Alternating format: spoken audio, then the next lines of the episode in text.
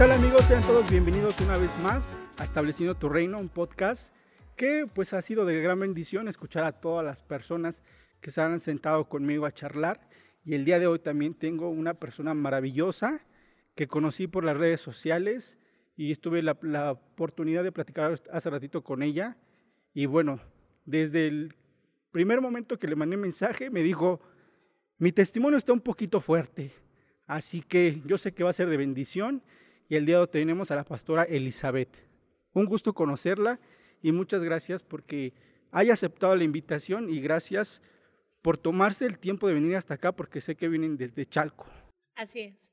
Pues me da un gusto eh, poder estar aquí y sí, realmente es algo que eh, Dios tiene preparado, tiene tiempos, tiene eh, formas, ¿verdad? Para que uno pueda expresar la, la grandeza de Dios en este tiempo. Entonces, para mí es un gusto el poder compartirle a la gente lo que Dios ha hecho en mí. Eh, la vida yo creo que del ser humano no es fácil.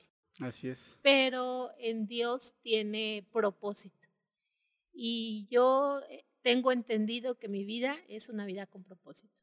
Así es. Y que no nací por una casualidad, sino que todo lo que, lo que he vivido durante la niñez, la juventud, ha sido parte de una formación del propósito de Dios para poder establecer el reino de Dios. Así que me da un gusto estar contigo en este tiempo y yo creo que también va a ser una gran bendición para toda la gente que nos va a estar escuchando en este tiempo. No, pues el gusto es mío y el placer es mío.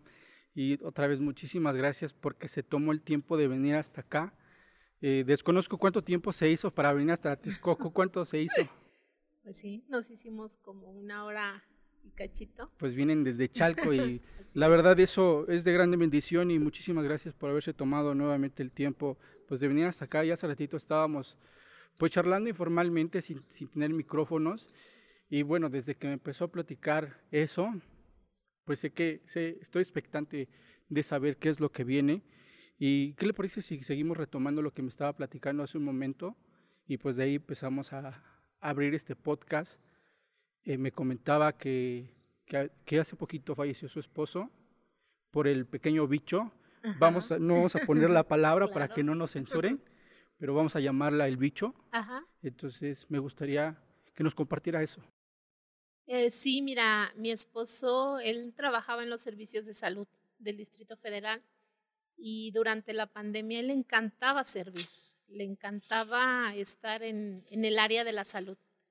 Él, su pasión era ser médico. Él quería ser médico por distintas circunstancias, no pudo, pero él, él estaba muy involucrado en el área de salud. Y él estuvo haciendo pruebas de COVID. Eh, un, un día llegó a casa y me dijo, me siento raro. Obviamente, pues nosotros teníamos nuestras medidas de seguridad y todo, pero yo sé que durante ese tiempo Dios preparó nuestra vida para muchas cosas. Eh, déjame decirte que no es fácil, porque no tan solo es la pérdida de un pastor, sino la pérdida de un padre, de un amigo, de un compañero de ministerio. Y pues no es fácil, pero han sido los, los tiempos muy hermosos porque aunque no ha sido fácil, déjame decirte que he podido conocer a Dios en otro sentido, eh, en otra perspectiva de la vida. Fíjate que todos no sabemos el Salmo 23 y lo repetimos de memoria. Y todos decimos amén, amén, ¿verdad? Pero ese salmo ha sido como un aliento en mi vida en este tiempo, porque cuando fallece mi esposo digo, híjole Señor, ¿y ahora cómo lo voy a hacer? Porque aunque yo estaba confiada que todos los recursos venían de Dios, que todo su trabajo era de Dios, su eh, todo lo que, lo que teníamos venía de Dios. Mi confianza estaba en lo que mi esposo hacía, en la provisión que él traía. Entonces, cuando, vi, cuando él fallece, le digo, Señor, ¿y ahora qué va a pasar? ¿Y ahora qué viene? Porque obviamente hay cambios. Nosotros vivíamos en Ciudad Neza, tuvimos que ir a, a Chalco, la casa que teníamos, que él, él nos dejó, y toda nuestra vida cambió por completo. Entonces, este, yo dije, ¿qué voy a hacer? Y Dios un día me dijo, ¿quién es tu pastor? Y cuando yo me escuché esa voz que Dios me dijo, ¿quién es tu pastor? Yo dije, pues tu Señor sabes que tú eres mi pastor. Y me dice, entonces, ¿qué te preocupas? Y el Salmo 23 dice, Jehová es mi pastor y nada me faltará.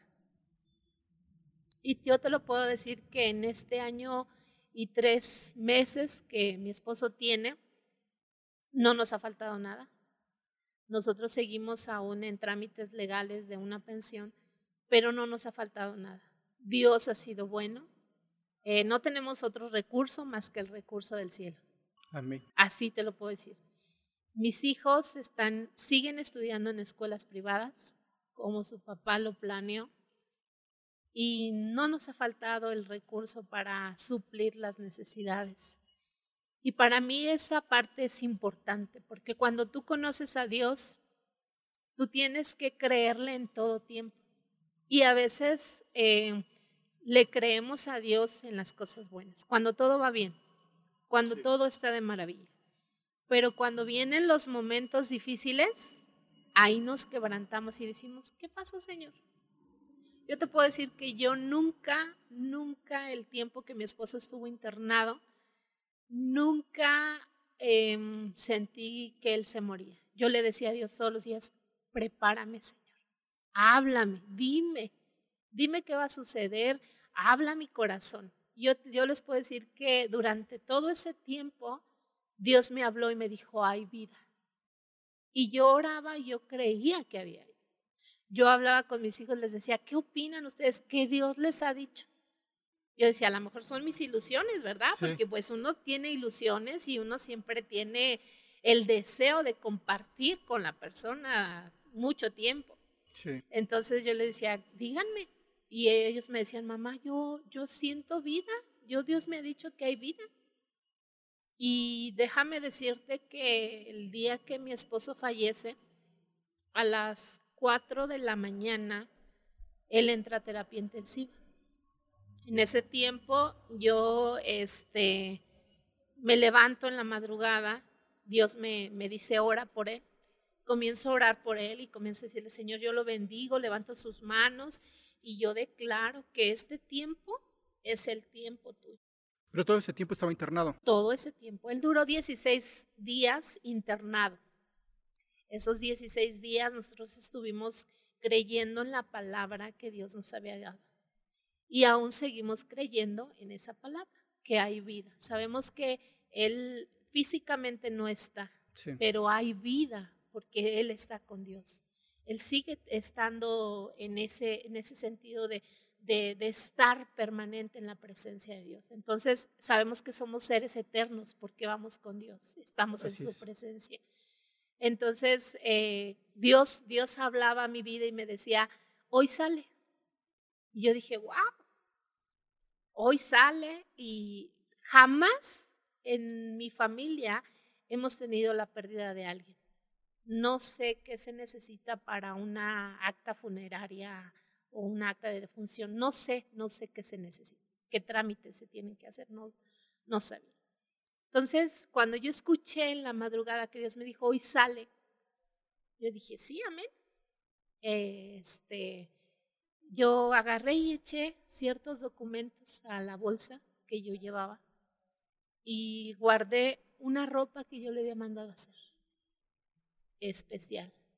Y este, yo dije, hoy sale, se cumplen 16 días y sale. A las 7 de la mañana recibo un, un mensaje de mis pastores, de Fonda y de Richard Hayes, y me dicen, hemos estado orando por Edgar y Dios nos dijo que Él fue hallado justo, santo y perfecto y ahora está en el círculo de la deidad. Ese fue el mensaje que yo recibí. Y yo dije, amén, sí. porque la prueba se acabó. se, se, terminó esa prueba, eh, Él fue hallado justo, pasó la prueba y hoy sale. Esa fue mi, mi convicción. Llegó a al hospital a recibir informes, teníamos ciertos horarios que teníamos que estar ahí y yo estaba ahí y, y en ese momento que estaba, llega su papá de mi esposo. Eh, raro porque normalmente siempre estaba, ¿no? Yo sola con algunos chicos de la iglesia y mi suegra que en algunas ocasiones me acompañaba. Y, este, y ese día llegó su papá y me dice, déjame pasar a recibir los informes. Su papá es médico. Sí. Y yo dije, pues sí, a lo mejor de médico a médico se pueden entender mejor, pueden ver qué, qué procede. Yo con mi palabra que había escuchado de parte de Dios. Y, este, y en ese momento eh, sale mi suegro y le veo su rostro decaído, pero cuando él entra, cuando él entra, yo estaba ahí en, el hospital y comencé a cantar un canto afuera del hospital. Se llama Tu mérito a mi favor. Dice, me cubres con tus besos, me abrazas a mi favor. Y comencé, una característica que tenemos los Cherón Torres, la familia que tenemos nosotros, es que eh, siempre en las circunstancias adoramos, cantamos. Cuando más mal te sientes, como que nuestra fuerza, nuestro aliento es la alabanza. Así es. Entonces, ese día comencé a cantar ahí afuera del hospital ese canto y literal vi los brazos de Dios. Y en ese momento sale mi suegro y me dice, eh, necesito hablar contigo. Yo sabía que era algo no, no bueno para mí. Y en ese momento, este, pues escucho, ¿no? Que mi esposo no estaba ya con nosotros. Yo sentí un golpe en mi corazón fuerte, como si alguien llegase y me, me golpeara. Pero lo único que se me vino a mi cabeza fue mis hijos. ¿Por qué, ¿Por qué mis hijos? Tú puedes decir, ay, qué inhumana o qué insensible, ¿no? Acaba de, de perder a su esposo y, y piensa sus hijos. Pero durante 16 días nosotros estuvimos orando a Dios para que se hiciera su voluntad, para que hubiera sanidad. Sí.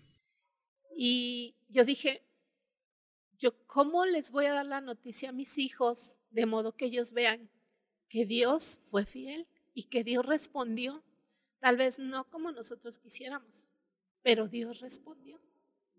Y yo no quería que esa noticia fuera un sentido donde ellos tomaran rencor hacia Dios, porque tal vez Dios no respondió a lo que ellos querían. Y eso fue mi pensamiento primero. Yo dije, mi esposo, él ya está con Dios. Era algo que él quería y él algo que él decía, siempre que predicaba, él decía, yo estoy listo para morir. Si Dios viene por mí, yo estoy listo, yo soy feliz y yo quiero estar con mi padre. Y él anhelaba estar con Dios. Entonces yo dije, Dios concedió algo que él tenía, algo que él deseaba. Él decía, mientras esté aquí voy a ser el mejor adorador pero cuando yo esté allá voy a ser mucho mejor adorado, porque voy a estar en el lugar donde yo quiero estar. Entonces para mí esa parte yo dije, pues mi esposo está en el lugar donde él quiere estar y está en los brazos que yo había visto unos minutos antes. Y llego yo a la casa y lo único que les digo a los muchachos, Dios fue bueno. Dios fue bueno, Dios respondió y gloria a Dios por ese tiempo y bendecimos el nombre de Dios. Eh, dimos gracias a Dios por la vida de mi esposo, por los años que, tu, que tuvimos con él. La verdad es que le decía yo a mi hija en estos días, estuve recordando y estuve viendo la transmisión que hicimos para despedirlo y le dije, en mis palabras y en las tuyas no hubo palabras de remordimiento, hubo palabras de gratitud. Y qué importante es eso, el poder tener palabras de gratitud a Dios en cualquier momento. Porque entendemos que la Biblia dice que los tiempos de Dios son agradables y perfectos. Y tú puedes decir, ¿qué puedo encontrar de agradable? En un momento de dolor, porque es un momento doloroso, ¿verdad? Entonces, eh, yo dije, gracias porque él no sufrió. Él no quería sufrir. Y haz de cuenta que de las 4 de la mañana a las 9 de la mañana, pues fue un tiempo considerable donde Dios estuvo con él, porque todo el demás tiempo él estuvo consciente, estaba con oxígeno y todo, pero estaba consciente. Solo esas horas fue donde él estuvo entubado y él no sufrió. Hay gente que agoniza en muchos días en, en, esa posición o en ese estado. Y él no, o sea, Dios hizo algo poderoso y para mí es un, un tiempo de darle gracias a Dios y decir gracias Dios porque eh, fue un hombre que, que eh, cerró sus ojos o que tuvo un, un despertar, ¿verdad? Aquí en, fue un dormir aquí en la tierra y un despertar con Cristo, porque no sufrió. Entonces, eh, en esa parte, eh, el poder agradecerle a Dios, el poder decirle, gracias Señor, porque en todo tiempo tú estás con nosotros. Gracias por la vida de ese hombre que, que caminamos con él, trabajamos con él, hicimos una vida. Fueron 23 años. ¿Y de ministerio cuántos fueron? Pues desde que yo me casé con él. 23 años. Desde que yo me casé estuvimos trabajando en el ministerio. Entonces, pues no es fácil. Y yo le hacía una pregunta a Dios y yo le decía, Señor, ¿por qué, ¿por qué yo? ¿Por qué yo me tuve que haber quedado? Hubiese sido más fácil el haber hecho un intercambio, el irme yo y que él se quedara. Pues porque él tenía el trabajo, porque él podía hacer muchas cosas más en la iglesia. Fíjate que esta parte también creo que ha sido un propósito de Dios, el que yo esté pastoreando, porque yo le decía a mis pastores, bueno, ¿y ahora qué prosigue? Sí. ¿No? O sea, la vida cambia. Como te dije, hay cambios en el sentido de, del traslado de vivienda, la economía y, pues ministerialmente también. ¿Usted predicaba cuando su esposo? Yo nunca fui esposa de pastor. Siempre fui una pastora, siempre estuve involucrada en el ministerio. Eh, mi esposo decía, vamos a hacer esto.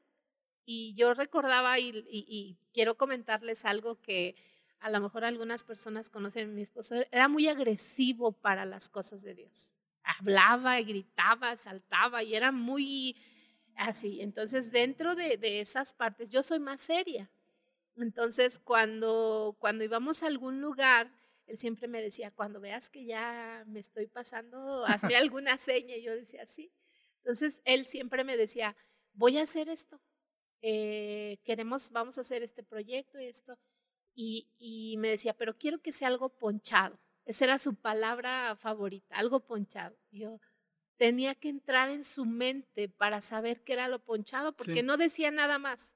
O sea, él no decía, eh, este va a ser el tema, eh, quiero llegarle a tal persona. O sea, él no decía más, solo, decía, va a ser algo ponchado y quiero este evento para tal día. Y yo tenía que en mi cabeza decirle, Señor, ayúdame y comenzar a, con mis hijos a planear lo que él quería. Entonces, este, siempre estuve involucrada al 100%. Él decía, este, no tenemos chance de enfermarnos. Decía, aquí no. Y no tenemos chance de faltar a la iglesia por nada. Así te estés muriendo, tú, tú vas a la iglesia y ahí Dios tiene que hacer algo.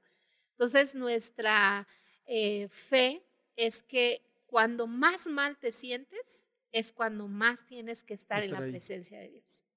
Y siempre lo hicimos así. Y, Él siempre nos enseñó esa parte. Entonces, la, mejor situación para vivir las eh, cosas difíciles es estar en la presencia de Dios, adorando. Entonces es algo que no te imaginas cómo te llena e, esa parte. Entonces, em, pues yo tuve que tener este, este nuevo reto, porque no es fácil, aunque, aunque ya has trabajado en el ministerio, sí. Las cosas no son fáciles. Sí, cambiaron por completo. Claro, porque eh, siempre había un respaldo, un apoyo. Eh, él se encargaba de unas cosas, yo me encargaba de otras. Eh, éramos cómplices de muchas cosas, ¿no? Entonces, este, pues ahora no está esa complicidad, no está ese apoyo. Entonces cambian las cosas. Y, fíjate que algo bien tremendo porque la gente en, cristianamente no, no es muy bien visto que una mujer sea la cabeza de, de una iglesia. Raro porque Jesús eh, levantó, Dios levantó a mujeres que sirvieran dentro del ministerio. Y, fueron mujeres poderosas. Y muy cercanas a él. Exacto, entonces eh, eh, gente que, llevaba hasta naciones, ¿verdad? En los jueces vemos este, cómo, cómo Dios levantó a una mujer que era, era juez y que llevó una nación. Entonces, eh, en, esta situación yo dije, Señor, es un reto para mí esta parte, el, el poder que la gente vea. Y más en este tiempo donde ahora eh, se ha levantado mucho la igualdad de género, eh, el, que la mujer tenga esa igualdad como el hombre. Sabemos que no vamos a ser iguales, lo sabemos, pero Dios está levantando, creo que, mujeres que puedan representar el diseño y la imagen de Dios. Entonces, afortunada o desafortunadamente me tocó eh, vivir este tiempo y ser parte de esta em, etapa que Dios quiere hacer en nuestra vida, tanto como iglesia, tanto como nación y, pues personalmente, ¿no? Entonces, este, la verdad es que para mí ha sido pues un reto el poder dejarme guiar en esta otra etapa de mi vida. Eh, por Dios, porque te digo, las cosas cambian. No es tan fácil, pero eh, sabemos que con Dios todo es posible. Amén. Entonces, pues eh, esos retos que han venido saliendo, esas circunstancias que han venido saliendo, para mí han sido de gran bendición porque en todo he visto la mano de Dios. En todo he visto que Dios ha sido mi sustento, mi fuerza, me ha dado las palabras, me ha dado la sabiduría, este, me ha dado las habilidades para poder hacer las cosas que naturalmente no puedes.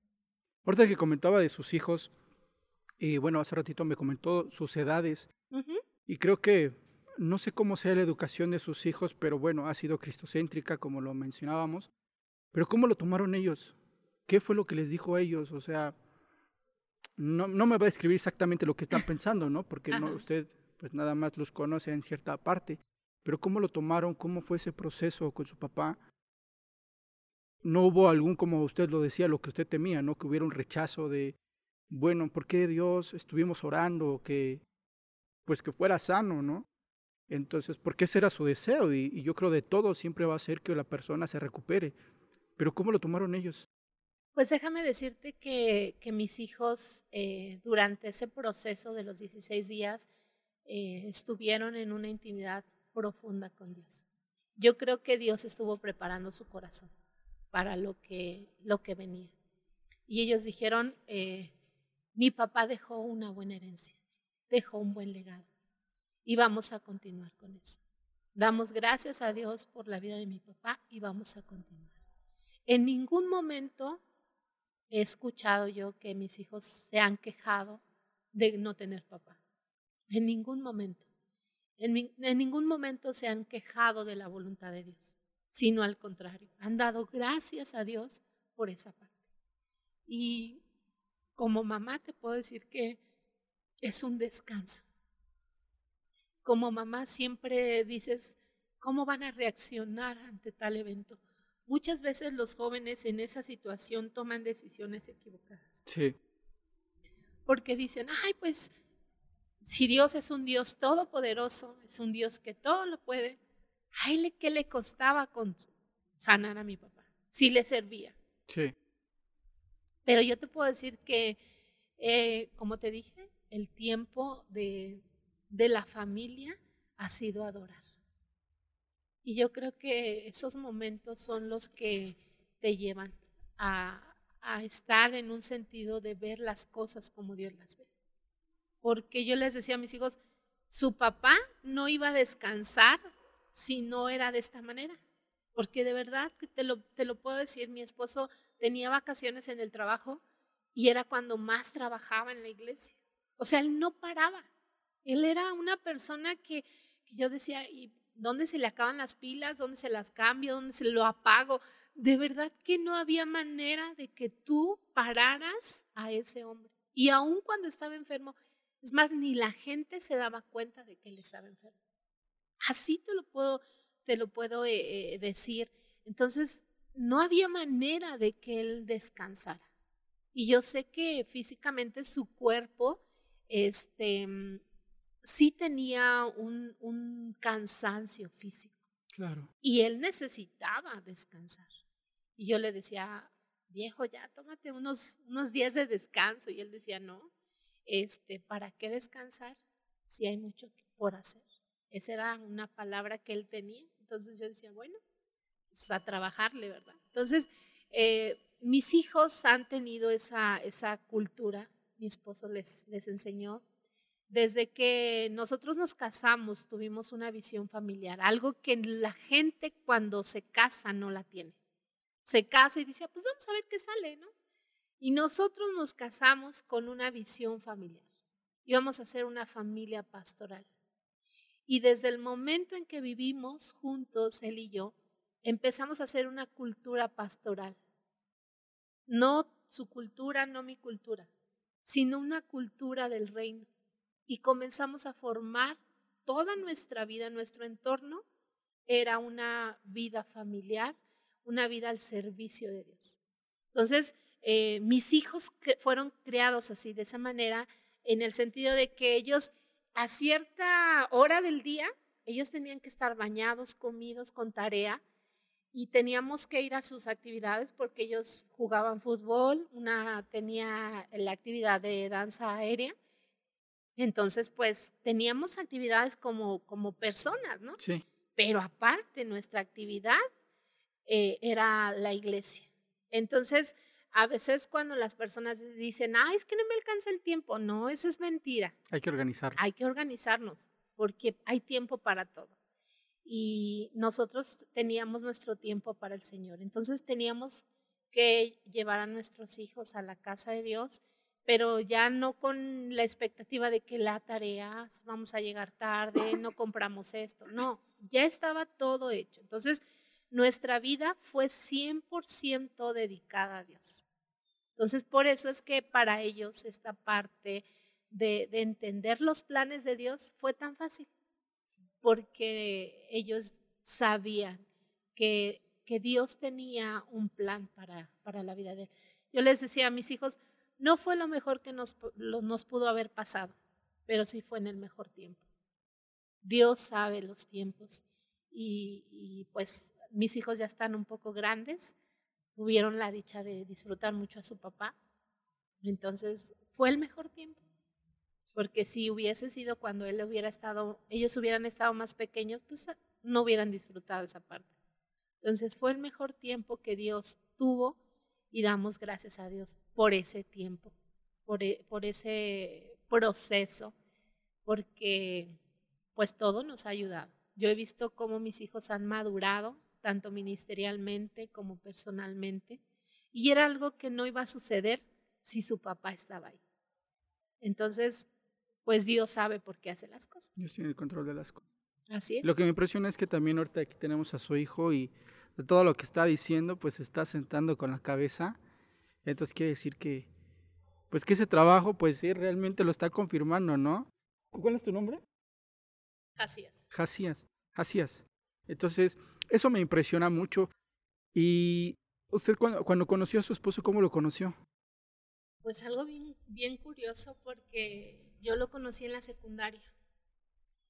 Pero, como te comento, yo siempre he sido más seria. Sí. Y él siempre era más relajiento. ¿Y en la secundaria ya conocían de Cristo? Yo sí. Yo, yo nací en un hogar cristiano. Toda mi vida ha sido eh, la iglesia. No te conozco otra parte más que la iglesia. Mi esposo no. Mi esposo eh, conoció a Cristo eh, cuando él estuvo en la prepa. ¿Usted lo llevó o él por no, su no, parte? No, fue aparte. Haz de cuenta que en la secundaria él y yo, bueno, yo no lo consentía para nada. Me caía mal. Es muy cierto, es muy cierto que del odio al amor hay un paso. Y sí, sí te lo puedo decir que sí, realmente así es. Este, hay, hay un paso grande en ese sentido. Y yo y mi, mi esposo, yo lo, cuando yo lo conocí ahí en la secundaria, pues nada más no, no conectábamos para nada. Yo lo veía y yo decía, oh, está ese, ese muchacho. Entonces buscaba darle la vuelta. Él, yo siempre le, le agradé a él porque él siempre me buscaba, pero no era una persona que, que a mí me llenara. Y eh, él llegó a la iglesia porque invitaron a su mamá. Y su mamá lo invitó a una reunión de jóvenes. Y cuando llega y me ve ahí, yo estaba, ese día me había tocado eh, estar en la puerta recibiendo a los jóvenes. Y cuando lo veo dije, Dios mío, ¿por qué me haces esto?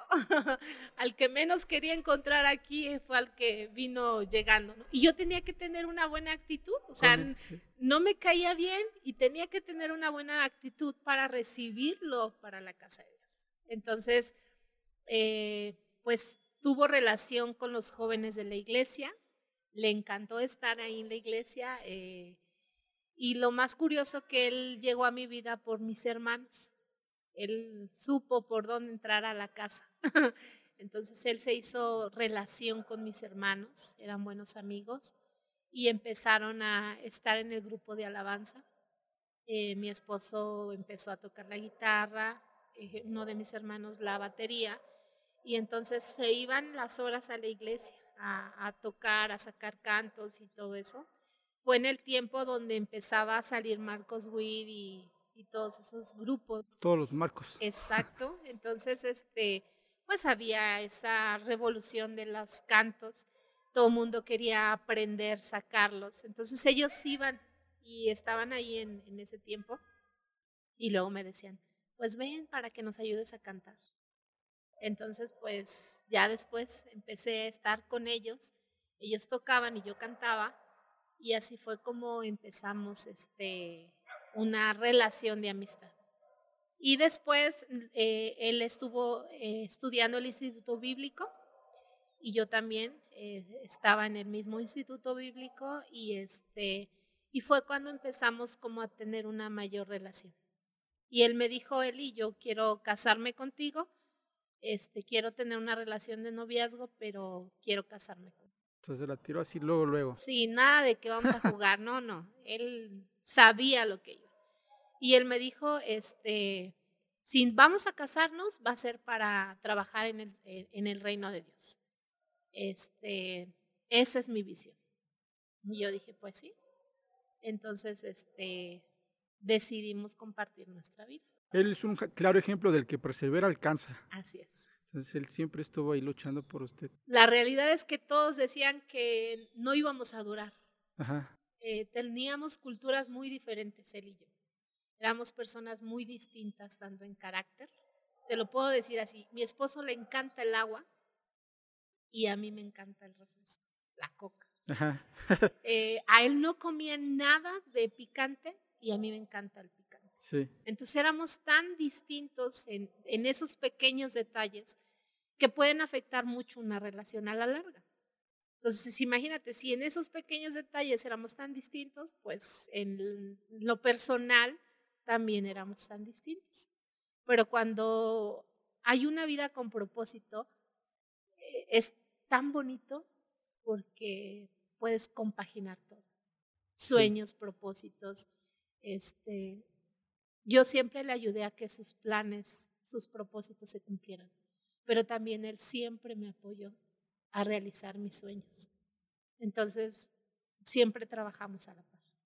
Y toda la gente decía, yo no sé cómo le hacen para complementarse, porque él solo decía, tengo esta visión y yo ya estaba viendo cómo, hacerla. Y entonces para mí era, era algo pues padre en ese sentido. Entonces la verdad es que los 23 años que viví con él fueron maravillosos. ¿A qué edad se casaron? Me casé a los 23. Mi primera hija nació a los 24 años y a los 27 nació mi segundo hijo. Entonces, este, pues sí, sí, sí jóvenes. Ahorita que dijo que, me, que lo que comentó su esposo de si nos vamos a casar va a ser para trabajar para el ministerio, ¿cómo fue ese paso? A mí me gustaría saber cómo dieron ese paso a trabajar en el ministerio. O sea, ya servían, pero ¿cómo los ordenaron? Em, ¿Qué pasó ahí? Fíjate que nosotros eh, desde jóvenes estuvimos sirviendo en la iglesia como líderes de jóvenes. Obviamente para eso teníamos que prepararnos y todo. Y nos fuimos a estudiar el, instituto bíblico para ser pastores. Nosotros con la finalidad nunca de, pastorear una iglesia, sino de estar preparados para el, trabajo en la iglesia, donde nos pusieran. A mí me encantaba mucho trabajar con los niños y me encantaba trabajar con los jóvenes. Entonces eran las áreas donde yo me movía mucho. Y en ese tiempo nosotros estábamos en una denominación donde hacían reuniones con diferentes iglesias de la misma denominación y, teníamos iglesias eh, o reuniones poderosas con jóvenes y con niños. Entonces mi esposo siempre estaba en el área de jóvenes y yo en el área de los niños, pero a nivel sección se llamaba. Y, este, y hacíamos eventos donde la presencia de Dios se movía poderosa. Yo jamás había visto una reunión de niños donde el Espíritu de Dios cayera y se moviera tan fuerte con los niños. los niños. Un día recuerdo que un domingo llega eh, la pastora de la iglesia y me dice, oye, este, ya se terminó la iglesia, la reunión, los papás ya están aquí formados. Y yo decía, sí, pero ¿cómo callo yo a estos niños? seguían adorando a Dios y, y seguían eh, hablando en lenguas. Y yo decía, para mí era nuevo, yo no, no había visto eso. Entonces yo decía, ¿y cómo los callo? Pues así llévenselos. Y, y esa parte eh, fue algo que Dios comenzó a hacer ahí. Y cuando estuvimos ahí, los pastores empezaron a ver que donde nos ponía Dios hacía algo poderoso. Después este, nos dijeron, queremos levantar una iglesia en Tlaxcala, en Anacamilpa. Y dijimos, pues sí, eh, tenían como que varias personas y les decían, ¿puedes ir? Y decían, no, no puedo. ¿Puedes ir? No, no puedo. Y los últimos dijimos que sí. Entonces dijimos, sí, sí, vamos. Yo tenía una niña chiquita, como de cinco años, y estaba embarazada del otro niño. Entonces nosotros nos trasladábamos viernes, sábado y domingo, pero mi esposo seguía estudiando. Entonces él se iba el viernes a Celaya, estaba viernes, sábado en Celaya estudiando y llegaba el domingo en la madrugada a, a la reunión. Entonces, viernes y sábado yo estaba en la iglesia de Tlaxcala. Estábamos eh, con la gente enseñando y todo. Y me tenía que trasladar con mi maleta, con mi niña y embarazada. Y ese era mi trayecto todos los fines de semana que me tocaba. Y este, y entonces pues eh, levantamos la iglesia ya, una iglesia poderosa eh, los pastores nos dijeron, pues ya, ya hicieron algo grande, queremos que se vengan porque tenemos proyectos para este lado de Nesa, queremos hacer redes de pastores, queremos levantar otras iglesias y queremos que nos apoyen. Dijimos, sí, adelante. Siempre supimos que la iglesia no era de nosotros, que la iglesia era de Dios. Entonces, eh, no se nos hizo difícil el hecho de decir, ay, pero ¿por qué? Si yo levanté, si yo hice, si yo para nosotros nunca fue esa parte de, tener algo como nuestro, sino que siempre hemos sabido que todo es de Dios. Entonces no hay como un apego eh, en el sentido de que no, no me lo quites, ¿no? O sea, no hay ese sentido. Hay un sentido de amor, de pasión por el ministerio, que es diferente. Entonces regresamos a Ciudad Neza, estuvimos con nuestros pastores principales ahí levantando eh, esa, esa, área de, Ciudad Neza y parte del Distrito Federal. Y ellos nos dicen, pues es que Dios está hablando. Y yo tenía unas familias aquí en Texcoco. Me decían, no, es que no, no encontramos una iglesia, ¿por qué no vienen y hacen algo? Y fuimos un fin de semana y este, bien con la familia, Después, el siguiente fin de semana ya eran dos familias. El siguiente fin de semana ya eran tres familias. Y dijimos, pues estoy, mm, como que no es nada más venir a, a enseñarle a una familia. Esto Dios quiere hacer algo. Entonces, este, pero siempre que pasábamos por Tlaxcala, mi esposo siempre oraba por Texcoco. Y él decía, algo, algo me, me suena aquí, algo me...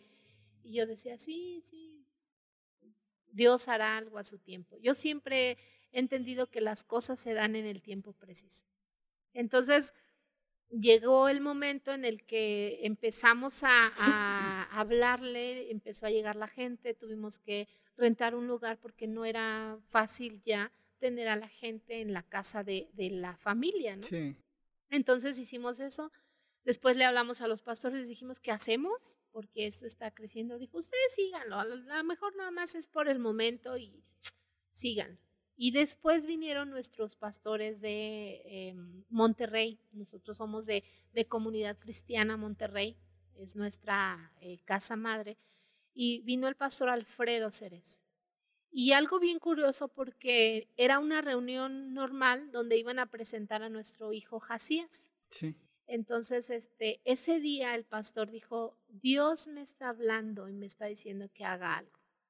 Nosotros simple y sencillamente éramos trabajadores de la obra, no estábamos como pastores, estábamos trabajando esa parte.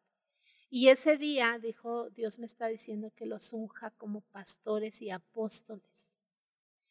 Y él hizo ese acto profético. Entonces en ese momento nuestros pastores principales dijeron, pues ya, váyanse para allá a trabajar, ya este, Dios ha hecho algo. Fue algo que, que ni, el, ni, ni nuestros pastores principales con la, la casa madre se pusieron de acuerdo, sino fue algo que el Espíritu de Dios planeó. Para ese tiempo. Para ese tiempo, para ese momento. Y fíjate que antes de que la gente supiera que yo estaba embarazada de mi hijo, Jacías, eh, yo siempre he tenido problemas con mis embarazos. Entonces siempre teníamos como que la reserva de, pues, hay que esperar, no hay que decir nada. Pero un día llegó una persona y dijo, tú estás esperando un hijo. Y a medida de que, tú de que tu hijo crezca, va a crecer tu ministerio y va a ser la señal. Y realmente el crecimiento de la iglesia con el crecimiento de mi hijo ha ido a la par como fue esa palabra. Y ese día que lo presentamos a él, nos ungieron como pastores. O sea, fue algo que son diosidencias, no son casualidades, porque no planeamos y no era el sentido eso. Entonces, eh, este, ha sido algo que, por eso te digo que el entender los tiempos de Dios es bueno cuando las cosas son buenas. Tú puedes decir, ah, wow, qué maravilloso, ¿no? Pero cuando las cosas no son tan buenas, también hay que tener buena cara. ¿Cuánto tiempo llevan aquí como Comunidad Cristiana Texcoco?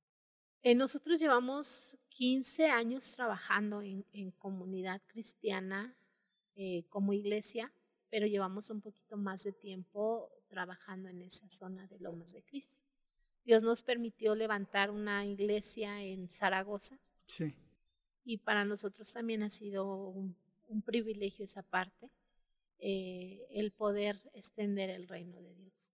No ha sido fácil, no ha sido fácil, pero eh, cuando uno se agarra de la mano de Dios y camina con Dios, la verdad es que es algo maravilloso. Eh, puedes disfrutar el camino sea como sea, lo disfrutas. Venga como venga, lo disfrutas. Porque sabes que son momentos donde Dios planeó eh, ese tiempo. Entonces, lo que yo he entendido es no solo memorizar la palabra. Muchos cristianos sabemos la palabra, la decimos y hablamos, podemos dar consejos. No, la Biblia dice, y somos buenísimos para dar consejos, pero somos malísimos para vivir la palabra de Dios en los momentos que Dios tiene eh, diseñados para llevarnos a un nivel mayor. Entonces, a veces muchos de, esos tiempos, eh, mucha gente se queda en ese, en ese evento, llorando, diciendo, pero porque a mí, pero si Dios ya la trae conmigo, pero... Y no te das cuenta que, que lo que Dios está haciendo es bendecirte quiere bendecirte, pero tiene que hacer algo diferente en tu vida. Entonces, todas las cosas difíciles que nosotros hemos pasado o que en lo personal yo he vivido, este, han sido cosas donde Dios me ha enseñado a permanecer. Entonces, para mí la vida, aunque fui eh, creada en un hogar cristiano, no fue fácil. Entonces, eh, ahora, en este sentido que estoy sola, no es fácil, pero sé que Dios está conmigo y que Él siempre va delante de mí, abriendo. ¿Por qué, no fue fácil, como ahorita que lo comentó, por qué no fue fácil a pesar de que fue de cuna cristiana? ¿Tuvo un proceso dentro de la, o siempre estuvo en Cristo? Porque cuando era joven me imagino que tuvo un tiempo de rebeldía o no fue así. Sí, sí, tuve un tiempo de rebeldía. Sí, tuve un tiempo de rebeldía. Eh, yo nací en un hogar cristiano, soy hija de, de, o soy parte de cinco hermanos, la de en medio. Pues casi la mayoría son hombres. Eh, mi mamá siempre nos educó en estar en las cosas de Dios, siempre. Pero yo viví una experiencia traumática cuando tenía cinco años de edad. Y esa parte la viví en la iglesia. Entonces tú puedes decir, ¿cómo, cómo si estás dentro de la iglesia, donde es un lugar donde la presencia de Dios se mueve, donde aparentemente es un lugar seguro, y tú sufres eh, ciertas cosas e, en ese lugar traumáticas que, que vienen y roban tu, tu vida, tu inocencia. Entonces, en esa parte, eh, yo crecí como que teniendo cierto rencor a muchas cosas, pero jamás me aparté de Dios. Sabía que el lugar donde yo podía estar mejor era en los brazos de Dios, aunque a veces no entendía lo que Dios estaba haciendo, pero yo sabía que si yo me salía de su cobertura, me iba a ir peor. Entonces, aunque yo tenía mis, mis, mis reservas, mi coraje, mi, mi frustración por lo que había vivido en ese lugar, jamás me alejé de Dios. Y esa fue la parte en la que Dios me, me enseñó a permanecer. Eh, la importancia de permanecer en Él. Todas las cosas te ayudan para bien. Tú no puedes entender a una persona que, que has sufrido una pérdida si tú no la has sufrido. Tú puedes decir, ay, te entiendo. No, no me entiendes porque a lo mejor no has vivido esa pérdida. Pero cuando tú has pasado por ciertos eventos, tú, tú te sensibilizas más y puedes mostrarle el amor de Dios y puedes decir, mira, yo ya pasé por ahí. Sé que si sufres este, por este evento, no te preocupes, no tienes necesidad de quitarte la vida. O sea, sé que, que a veces cuando la gente daña tu vida física, decimos, no, pues ya no vale nada. Sí. ¿No? Y muchas veces queremos quitarnos la vida porque creemos que no vale nada. Pero Dios siempre te dice, tengo un propósito para ti. Entonces, yo siempre supe que el propósito de Dios estaba en mí. No sabía cuál era, pero sabía que había un propósito y sabía que las cosas que habían pasado no eran parte de lo que Dios había, planeado para mí, pero algo que Él quería enseñarme en medio de eso. Y, y, sí tuve un tiempo donde eh, como que quería salirme de las cosas de Dios, pero Dios siempre me jalaba. Quería hacer algo indebido, pero Dios siempre me jalaba. Dios estuvo ahí siempre. Siempre. Siempre. Cuando tenía momentos eh, de crisis emocionales, donde decía yo, la vida no vale nada, donde... Y Dios siempre me recordaba, tú eres una mujer con propósito. Y desde que eh, hubo un esperma que te fecundó, tú ya eres ganadora. Y naciste con un propósito, porque hubo muchos, pero solamente uno fue el que creó tu vida. Entonces, para mí esa parte yo decía, pues sí, tengo un propósito, pero ¿cuál es? Porque yo me siento de la fregada, ¿no? Y, este, y Dios siempre me enseñó que el propósito era eh, poder restaurar la imagen de Dios en el hombre, con nuestra vida, nuestras enseñanzas. Entonces, pues yo te puedo decir que mi juventud eh, fue llena de, subes y bajas, pero siempre Dios presente. Siempre, Cristo estuvo ahí. Siempre, siempre.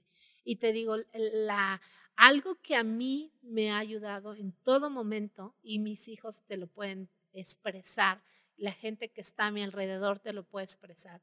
En los momentos donde más tensión tengo, yo me puedo buscar un rincón y ponerme a adorar. Me encanta cantar. Y sé que ese es el momento donde abro mi corazón y le digo, Señor, aquí estoy, esta soy, así me siento, así me veo, pero haz algo. Y es donde Dios viene y toca y hace algo nuevo, algo diferente. Y después de que termino ese tiempo de adoración con Dios, me levanto y digo, este, a ver, ¿qué vamos a hacer? ¿Qué sigue?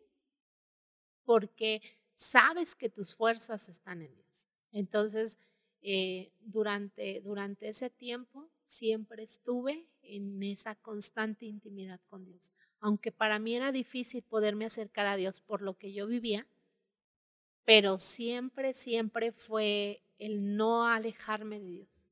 Yo sabía que era el mejor lugar el poder estar con Dios. Entonces, para mí eso fue algo, algo que me ayudó a salir en el proceso que yo tuve en mi juventud. siempre estuvo Dios cuando sucedieron estas cosas difíciles, ¿no? Lo de su esposo, lo de la niñez. Entonces, me puedo atrever a decir que Dios fue quien la rescató de, cada, de, por ejemplo, lo acaba de decir hace un momento, al tener un suceso, suceso traumático, las mujeres, sobre todo, también los hombres, se llegan a, quitar la vida, ¿no? Pero Dios en ese momento fue quien la rescató de eso, ¿no? Y hace poco yo tuve un primo eh, que falleció su esposa. Y él sí tuvo un rencor o tiene un rencor contra Dios. Pero aquí es el tema diferente, ¿no? Usted ya vivía con Cristo, usted ya conocía a Cristo. Desde pequeña tuvo un suceso que desgraciadamente la marcó en ese momento, pero quien la estuvo rescatando, quien fue eh, el bastón donde poderse apoyarse fue Cristo. Y ahora con su esposo, pues fue Cristo.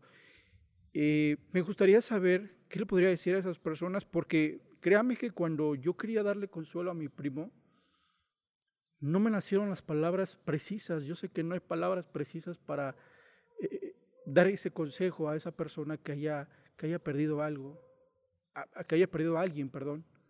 O en este caso, que le haya sucedido a los cinco años ciertas cosas o ciertos eventos traumáticos. Pero sí me atrevo a decir que la persona quien la sacó de ese asunto fue Dios, ¿no? Eh, de sus propias palabras me gustaría saber, ¿o qué les puede decir a esas personas que no están en Cristo o que le están echando la culpa a Cristo o a Jesús o a Dios o como bien lo conozcan las personas que no conocen de Dios, pero sí lo están culpando? Y usted no lo está culpando, nunca lo culpó, siempre estuvo agarrada de ahí. Mira, es, es algo fácil eh, esa parte de decir, porque el plan de Dios es un plan de vida y no de muerte. Y yo recuerdo un, día que yo estaba en mi casa en un tiempo de depresión y yo me hice una pregunta y dije, no creo que haya un Dios de amor donde diga, ay, voy a hacer que Elizabeth nazca, crezca y tenga estos eventos que marquen su vida para para hacerla crecer, para dañarle su vida, para que sea tan infeliz. No me imagino un Dios de amor planeando un estilo de vida tan macabro, tan malo para nosotros. ¿Qué sucede entonces? Que a veces nuestras decisiones, a veces eh, nuestras em, formas de, de tomar la vida son tan a la ligera que esa parte nos llevan a vivir consecuencias que no están dentro del diseño de Dios. Pero aun cuando suceden esas cosas, Dios siempre está ahí diciéndote, no te preocupes, mira, yo estoy contigo, yo voy a restaurar, yo voy a sanar, yo te voy a limpiar, yo voy a, a, traer una vida donde este evento solo sea un evento que te enseñe algo, pero no va a ser un evento que pueda definir tu vida. Y, esa parte para mí ha sido eh, importante. eh, e, el que uno entienda que lo que define son los sueños de Dios.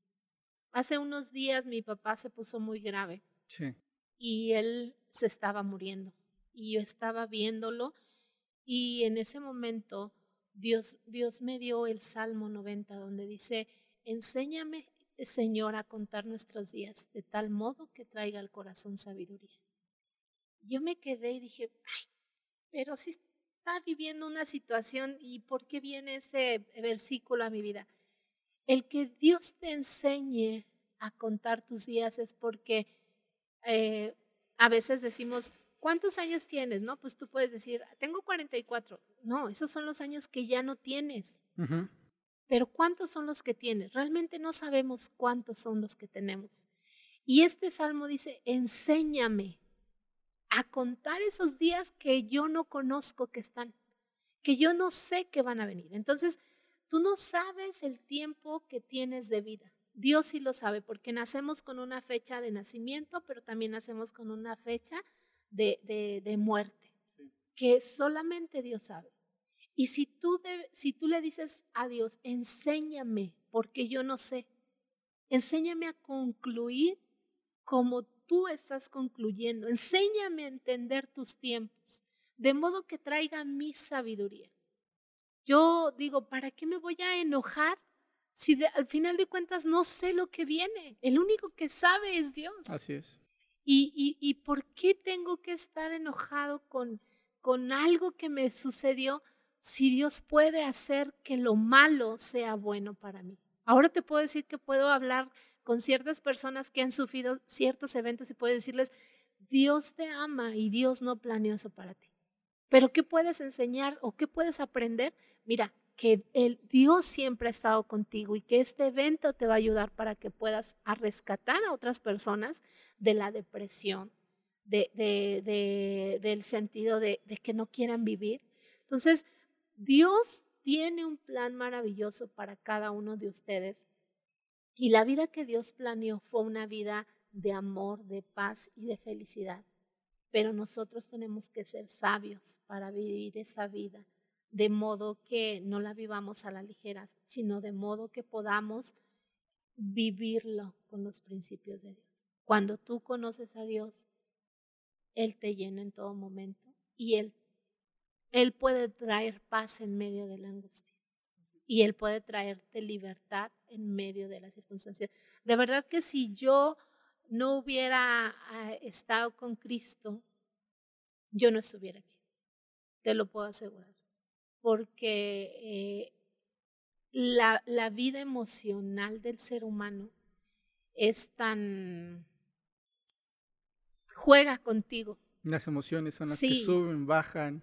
Y en esos momentos eh, tomas decisiones que no son sabias. A lo mejor no es algo que quieras, pero en el momento dices, ay, pues no me salieron las cosas, ya, me dejó el novio, me dejó el marido, me dejó esto, tengo cáncer, tengo esto muchas cosas pueden venir a tu vida, pero qué hermoso decir, bueno Dios, ¿para qué me lo diste?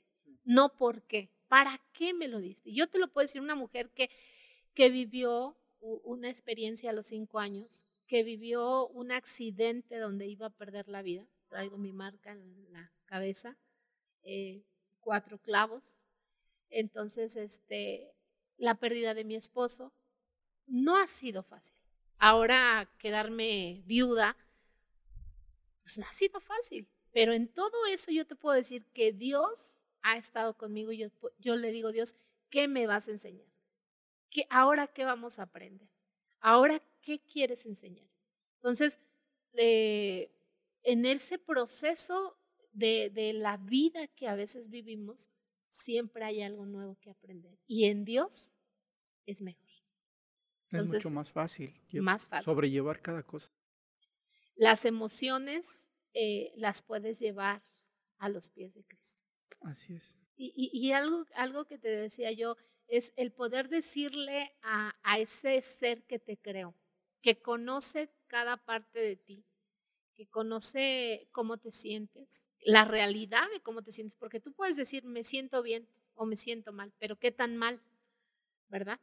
y nos cuesta trabajo decir a veces qué tan mal nos sentimos. Pero cuando tú llegas ante la presencia de Dios y te desnudas, te desnudas espiritualmente y le dices, mira Dios, la neta así soy, así me veo, así me siento y, y no quiero vivir, o sea, no veo el caso para qué. Y entonces en ese momento tú permites que Dios pueda transmitirte esos sueños. A lo mejor en ti no hay sueños, no hay anhelos. Pero cuando Él te dice, mira, te, te pasé por este tiempo para que fueras formado de esta manera, pero ahora vienen los tiempos mejores. Job cuando perdió sus hijos, perdió sus bienes y aún su cuerpo fue eh, dañado, le dice a su esposa, ¿acaso recibiremos tan solo lo bueno de Dios y lo malo no? Pero qué tan importante ahorita que acaba de decir Job es estar en, Dios o en Cristo en este caso, porque su esposa le dijo, mejor maldice a tu Dios y muérete. Y Job estaba viendo otro lado, hacia, o estaba apuntando su mirada hacia otro lado.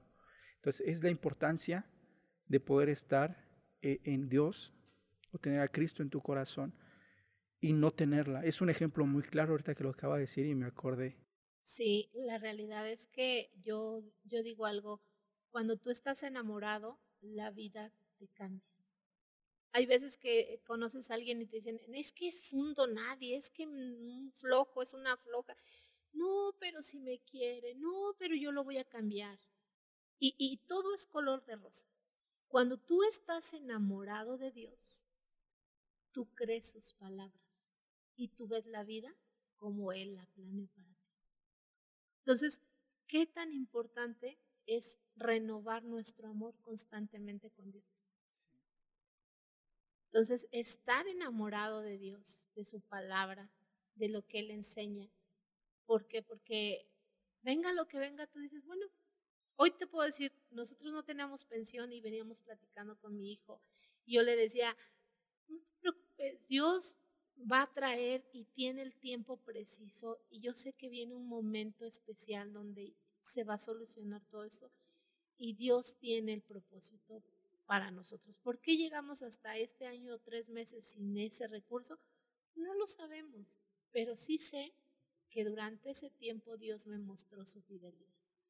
Yo no puedo decirte que Dios es fiel si yo no he vivido la fidelidad de Dios. Yo no te puedo decir que Dios me ama si no he sentido el amor de Dios en los momentos donde me siento sin amor. Yo no te puedo decir que Dios sana si Dios no me ha sanado. Yo no te puedo decir que Dios es vida si no me ha rescatado de la muerte. Entonces son eventos que tenemos que vivir para que Dios sea glorificado. O sea, yo no te puedo decir que que estoy en el hueco de su mano de Dios, si, si tú llegas y me dices, ¿a poco estás sin comer? ¿A poco no tienes recursos? ¿A poco? Pues yo te puedo decir, no, pues si tengo una superpensión, ¿no? Pues no, hombre. O sea, pero cuando tú literalmente te ves sin nada más que la mano de Dios, te quedan de dos. O caminar solo y estar llorando por las calles, no tengo esto, como sufro, como sufro, o agarrarte de la mano de Dios y decir, mira, estoy lastimado, sufro, pero ahora enséñame tú a caminar contigo en tu propósito y enséñame lo que tengo que aprender de esta situación difícil. Entonces, es lo que yo he, hecho. Para mí ha sido más fácil caminar de la mano de Dios que caminar solo. Entonces, eso es lo que hemos estado viviendo nosotros como familia y yo te digo, no ha sido fácil, porque no ha sido fácil, pero sé que tengo una vida con propósito. Así es. Si no tuviera una vida con propósito, en ese evento que yo vivía a los cinco años, yo hubiera quedado muerta, yo hubiese quitado mi vida en la adolescencia. Si yo no tuviera una vida con propósito en el accidente que yo tuve, yo hubiera quedado muerta pero Dios me dio el aliento de vida. Si yo no tuviera una vida con propósito, la ausencia de, de mi esposo me hubiera llevado a una depresión donde yo no estuviera el día de hoy. Mi vida tiene un propósito y toda la vida del ser humano tiene un propósito en Dios. Y la tenemos que descubrir cómo, pues en Él. Él es el único que te va a decir cuál es el propósito que tú tienes. Si tú no te acercas a Él, pues tú puedes vivir toda tu vida llorando por lo que no tienes. Sin conocer el propósito. Sin conocer el propósito. De todos modos, el, lo que estás llorando ya no va a regresar. Tu pérdida, tus, tus circunstancias no van a regresar, no las vas a cambiar. Puedes llorar y lamentarte y patalear toda tu vida, pero no vas a cambiar nada. Pero si te acercas con el que creó todas las cosas y puedes descubrir el propósito, tu diseño, y puedes amar a ese ser por lo que Él es, no por lo que te da, por lo que Él es, créeme que tu vida va a ser más fácil.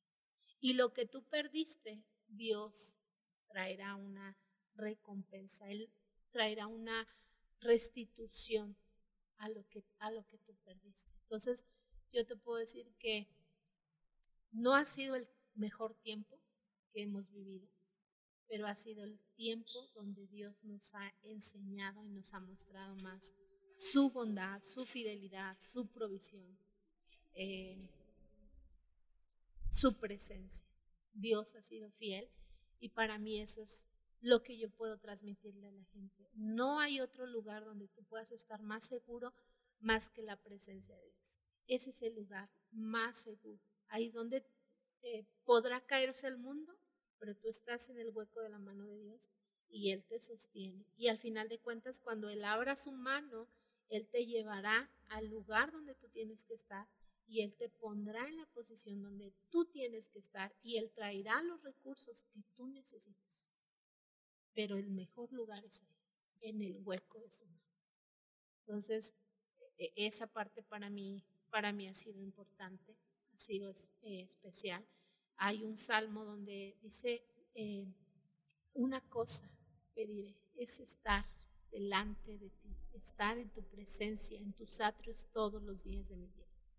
Y la Biblia dice, ¿qué nos podrá separar del amor de Dios? Y a veces decimos, nada nos puede separar. Cuando realmente estás enamorado de algo, nada te puede separar. No hay nada que te separe porque amas a, ese Dios, ama su presencia. Entonces, eh, yo, yo quiero que eh, invitarles a que conozcan a Dios para que se enamoren de Él. Tú no te puedes enamorar de algo que no conoces. Así es. Como una pareja, bien el ejemplo lo decía. Pues sí.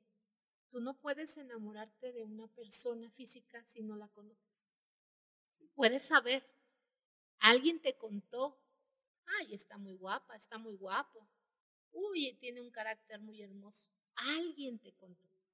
No es lo mismo que alguien te contara a que tú lo veas, a que tú lo conozcas. Si tú no conoces a Dios, necesitas conocerlo antes de tomar un juicio. Así es. ¿Para qué? Para que te enamores de Él.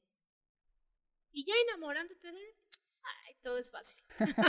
todo lo demás ya es fácil. Todo, la vida es color rosa, como en el enamoramiento. Pues no, no es tan, tan de color de rosa, ¿verdad? Pero... Tiene sus pruebas, como, como, la, como las relaciones, ¿no? Todo tiene sus, sus pruebas, sus altas, sus bajas, color rosa, color negro, como una relación, como bien el ejemplo lo dijo. Así es. Ese es el ejemplo clarísimo de la relación con Dios que vas a tener. Tienes que permanecer. La sociedad nos ha enseñado a que ahora puedes desechar todo. Ah, no te funciona, cámbialo. No, no, no, no. Permanencia, constancia. Si quieres algo, permanece. Si conoces a Dios, permanece. Ámalo. Vienen circunstancias, ámalo. Ámalo. Entonces, eso es la mejor parte de la vida del ser humano en Dios. El conocer a Dios y amar. ¿Por qué? Porque el amor de Dios em, cubre multitud de pecados, dice la Biblia.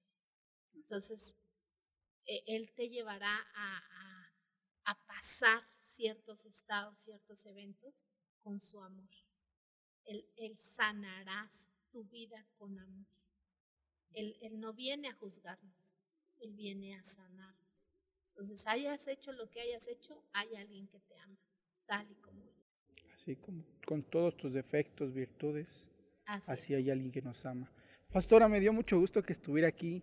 Eh, ¿Cuál es la dirección de comunidad cristiana aquí en Texcoco para las personas que, que nos están viendo de Texcoco por si quieren asistir?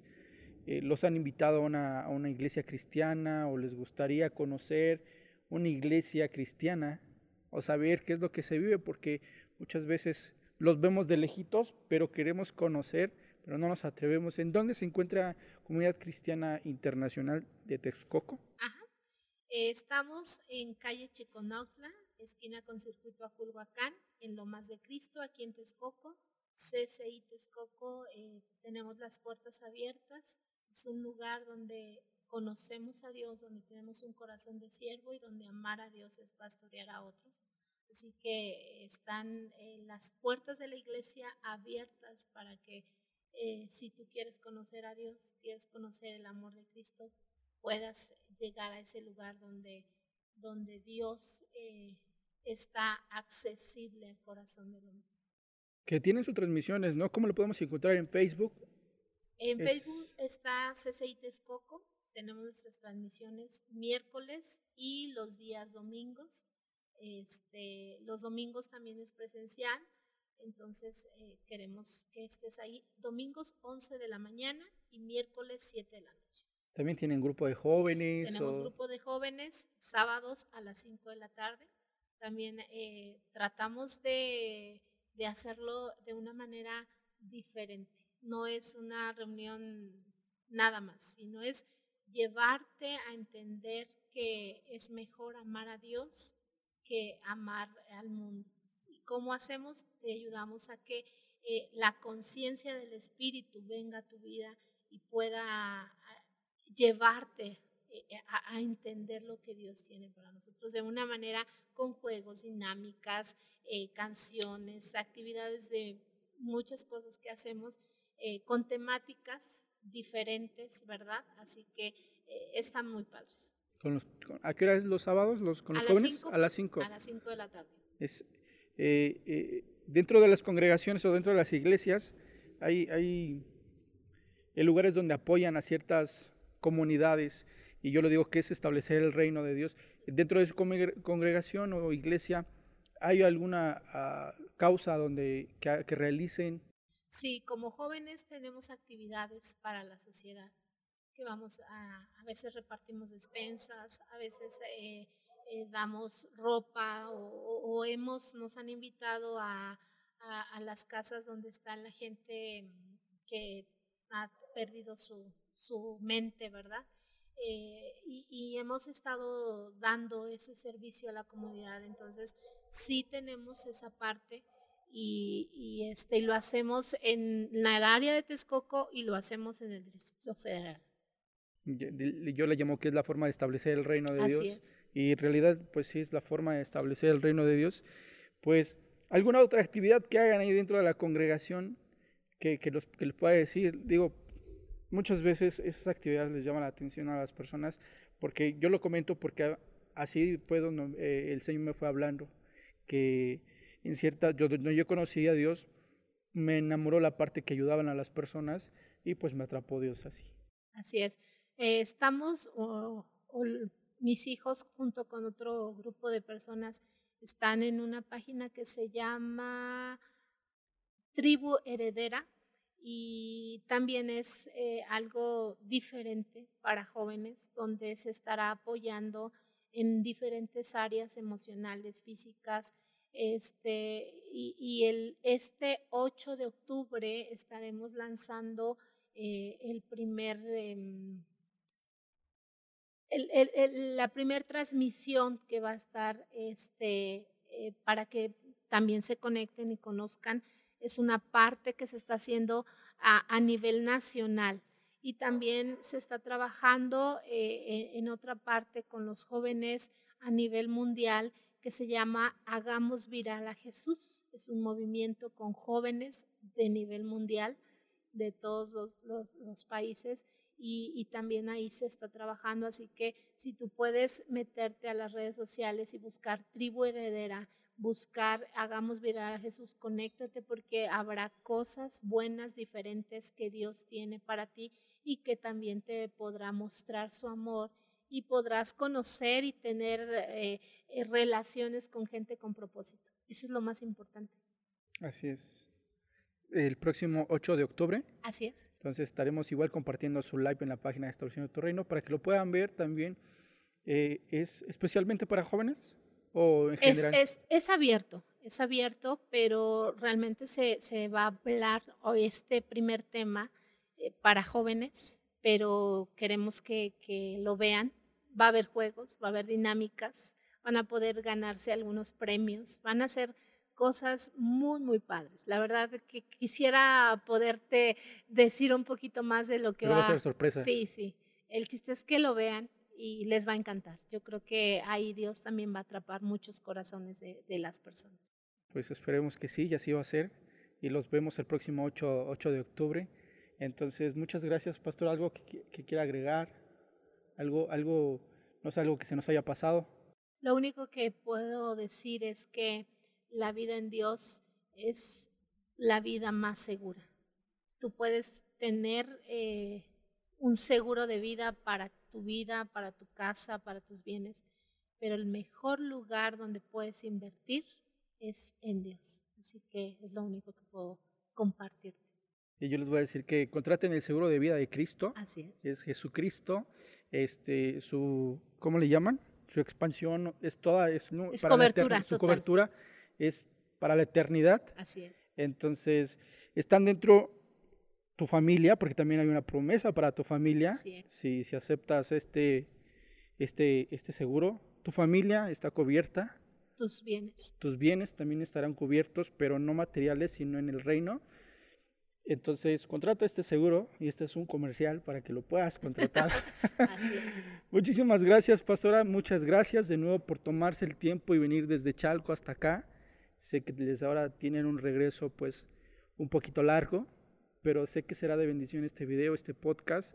Entonces muchas gracias a todos ustedes y gracias a usted y gracias a ti también por, por manejar, porque también se, echó, se rifó la, la misión de venir hasta acá. Así Entonces muchas gracias pastora, le agradezco a todos los que nos vieron, los que nos escucharon, nos vemos a la próxima, les mando un saludo, bendiciones, chao.